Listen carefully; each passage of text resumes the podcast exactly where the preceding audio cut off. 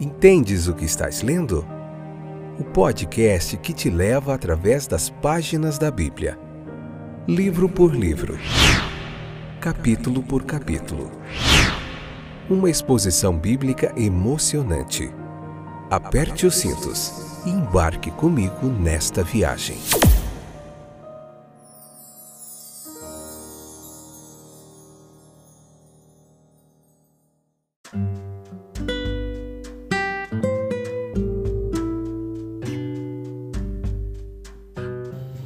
Olá, meus queridos companheiros de viagem, eu sou o Fábio e estou de volta para mais um excepcional episódio do podcast Entende. Podcast no singular, né? Podcast Entende o que estás lendo. Hoje é o episódio número 451. Essa é a sexta temporada e nessa sexta temporada estamos vendo o livro de Marcos, capítulo por capítulo. Estamos no capítulo 3, a parte primeira nesse estudo expositivo aqui do texto bíblico, essa pregação expositiva, um estudo sequencial de cada livro da Bíblia. Nós já fizemos é, Lucas e João, os dois evangelhos, já fizemos Gênesis, Êxodo e Levítico. Estamos aí no sexto livro, juntinho com você. Muita teologia bíblica gratuita e a um toque do seu celular, na Deezer, na Apple Podcasts, Google Podcasts, Amazon Music é, Apple Podcasts, enfim, tem um monte de streamers aí onde você encontra este trabalho fantástico que a gente tem feito com toda dedicação e carinho, colocando aqui para você mais de 20 anos de experiência no estudo bíblico, teológico. A gente está aqui para te ajudar a entender o texto bíblico, tá bom? Vamos lá, juntinho? Então, hoje nós vamos falar do homem com a mão ressequida, né? A mão ali deformada, dentre outros assuntos desse capítulo, em três episódios, tá bom?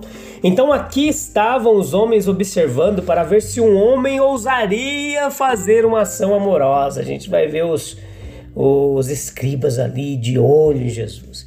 Então por que nós queremos encontrar falhas nos, nos outros? Essa é a pergunta que fica no ar. Por que nós não estamos satisfeitos com nós mesmos? Nós devemos nos alimentar de uma boa consciência ou da aparência dela. Então veja que parece que somos melhores que os outros sempre que podemos colocá-los em uma luz desfavorável. Nós temos inveja de grandes sucessos. O ciúme ele é bastante natural de certo ponto. Mas um ato nobre seria sim que nós assumimos a postura assim: deixe-me estar aquele que está fazendo alguma coisa legal. Deixa eu compartilhar essa bem-aventurança, porque isso é bom. Mas o, o, cristão ideal e o fariseu ideal, eles estão em eterna oposição, meus queridos. A bondade, ela produz um, de, um desses dois efeitos em nós. Nós desejamos abraçá-la e possuí-la, ou então nós queremos matar aquilo que, que não é que não que nos incomoda, né? Quando nós às vezes nós queremos ter para nós aquilo que é do outro ou então matar. Isso é uma postura má do ser humano, mas que acontece muito, infelizmente.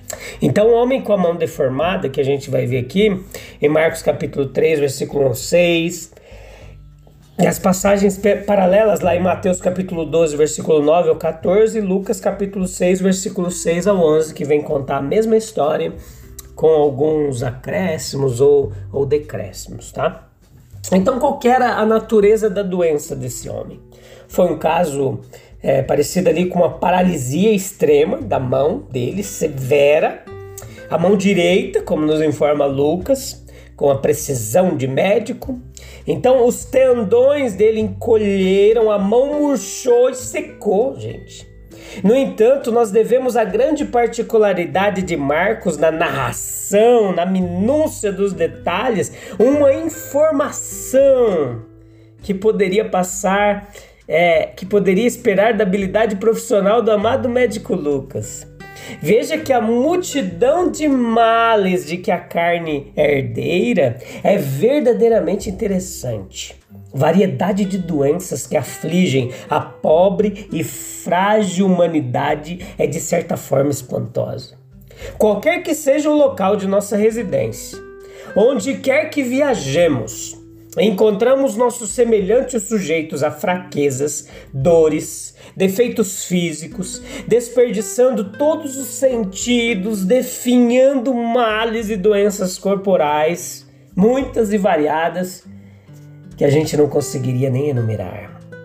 Então, em nenhum continente, meus queridos, em nenhuma ilha, em nenhuma zona da terra, nenhuma se zona separada, nenhum pedaço de terra está isenta de doenças. Então, veja que nós não precisamos ler muito nos evangelhos ou traçar o ministério de nosso Senhor por muito tempo até que o encontremos cercado e ministrando a multidões inteiras de inválidos e pessoas impotentes. Veja qual que é a fonte de todas as doenças. O que, que o texto bíblico nos ensina? Se não houvesse pecado, não haveria tristeza. E se não houvesse pecado, não haveria doença. Os efeitos do pecado se estendem tanto ao corpo quanto à alma. O pecado ele trouxe doenças e também a morte ao mundo, conforme lemos, por um homem entrou o pecado no mundo e pelo pecado a morte. Assim também a morte passou a todos os homens, porque todos pecaram. Como a morte passou para todos os homens, a doença, mais ou menos agravada em um momento ou outro, tornou-se o destino de todos. Sim, pois o que são a dor, a doença, senão precursores remotos que sejam da morte? A sentença punitiva original, ela não era você será condenado à morte, assim, de forma instantânea, imediata. Não. Mas era você morrerá. Ou seja, por um processo agora iniciado, embora lento, mas seguramente, pois o pecado plantou o germe da morte. É como se simultaneamente com o sopro da vida, o processo de decadência e morte agora começasse parte após parte, definhando em consequência de doença ou no chamado curso da própria natureza, até que a centelha vital finalmente se extingue e o pó volta à terra como era.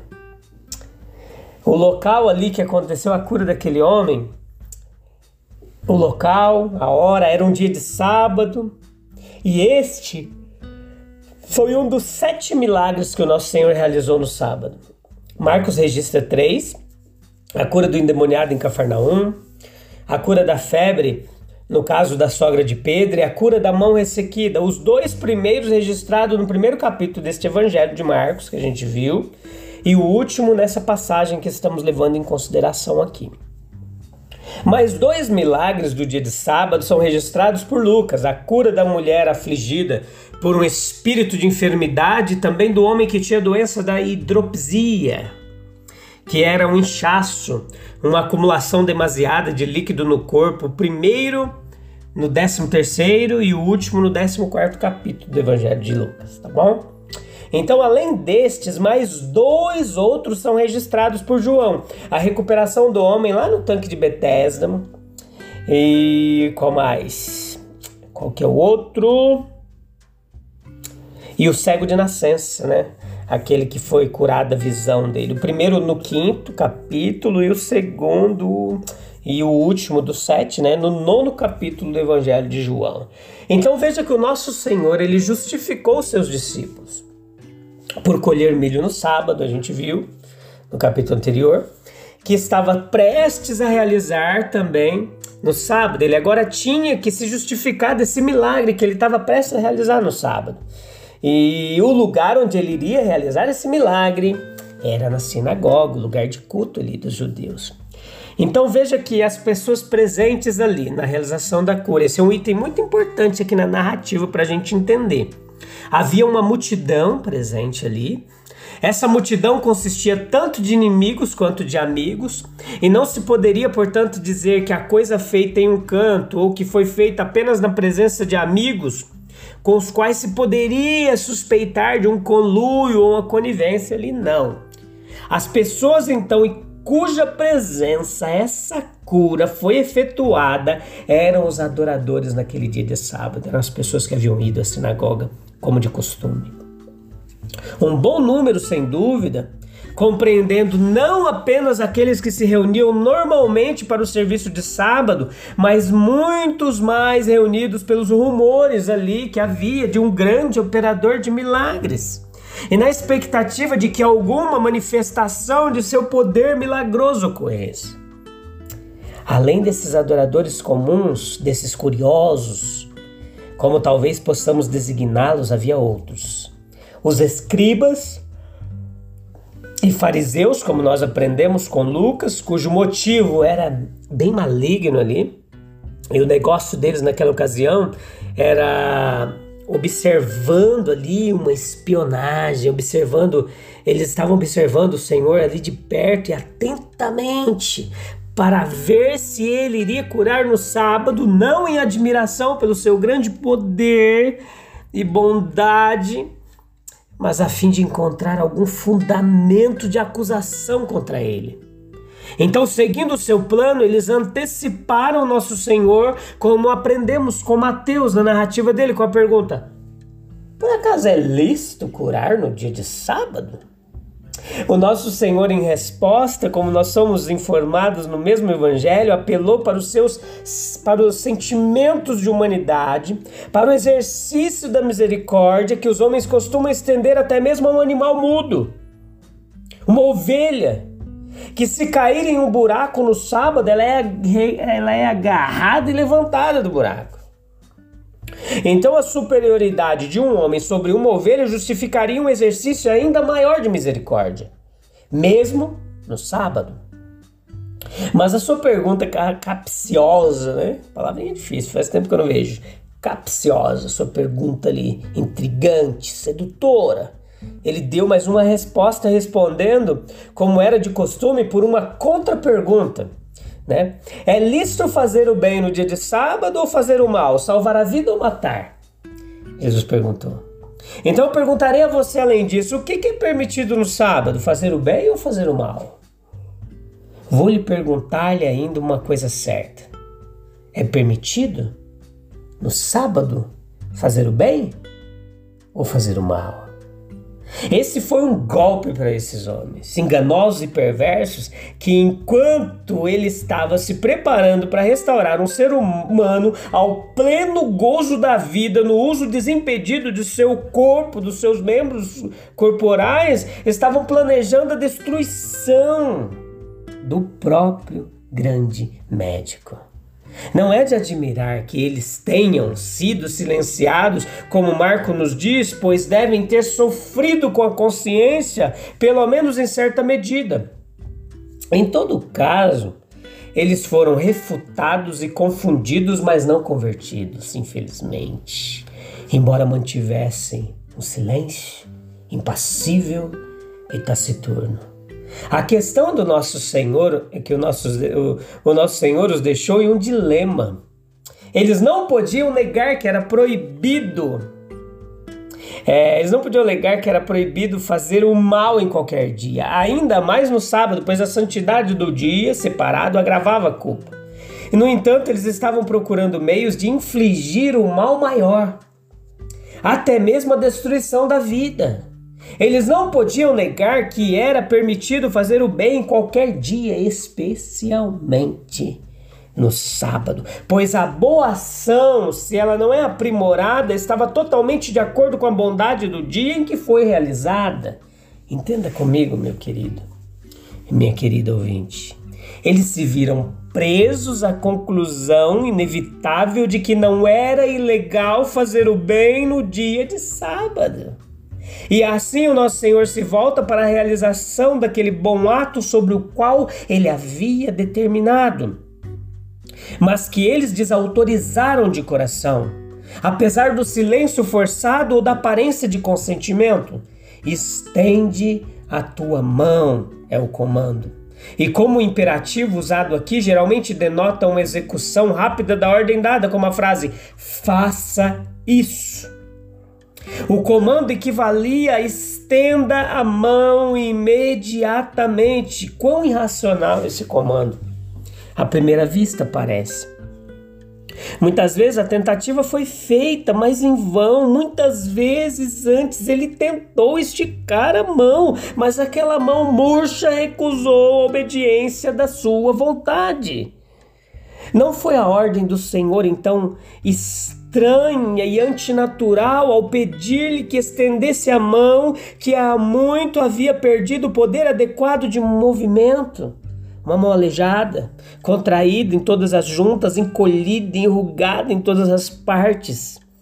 Em uma palavra, completamente sem vida e imóvel.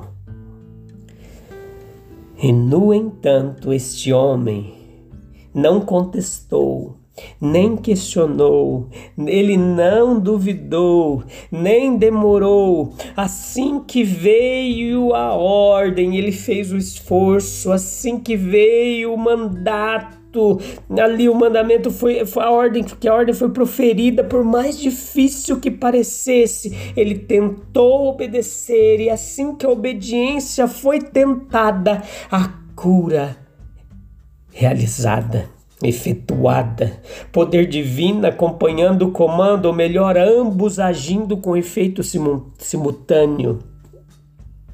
Assim, sua palavra era uma palavra de poder, conforme lemos. Ele enviou sua palavra e os curou. Agora os tendões estão soltos, os nervos agem, os músculos se tornam flexíveis novamente, o fluido vital flui mais uma vez ao longo dos canais entreabertos. Assim foi trazido de volta ao que era antes, em poder, aparência, uso. Foi restaurada a sua condição original, inteira, sólida, e assim que a obediência foi tentada, a cura foi realizada. O poder divino ele harmonizou-se com a fé desse homem aflito aqui do texto, e a força do Salvador manifestou-se em sua obediência.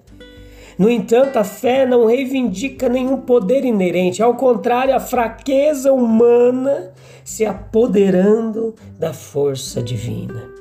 A sua potência é derivada inteiramente daquilo em que repousa crendo na palavra de Deus, confiando no Filho de Deus, contando com a ajuda do Espírito de Deus, supera todos os obstáculos, superando todas as dificuldades, triunfando sobre todos os inimigos. É um princípio que desenvolve as mais maravilhosas potências para o bem em seu exercício.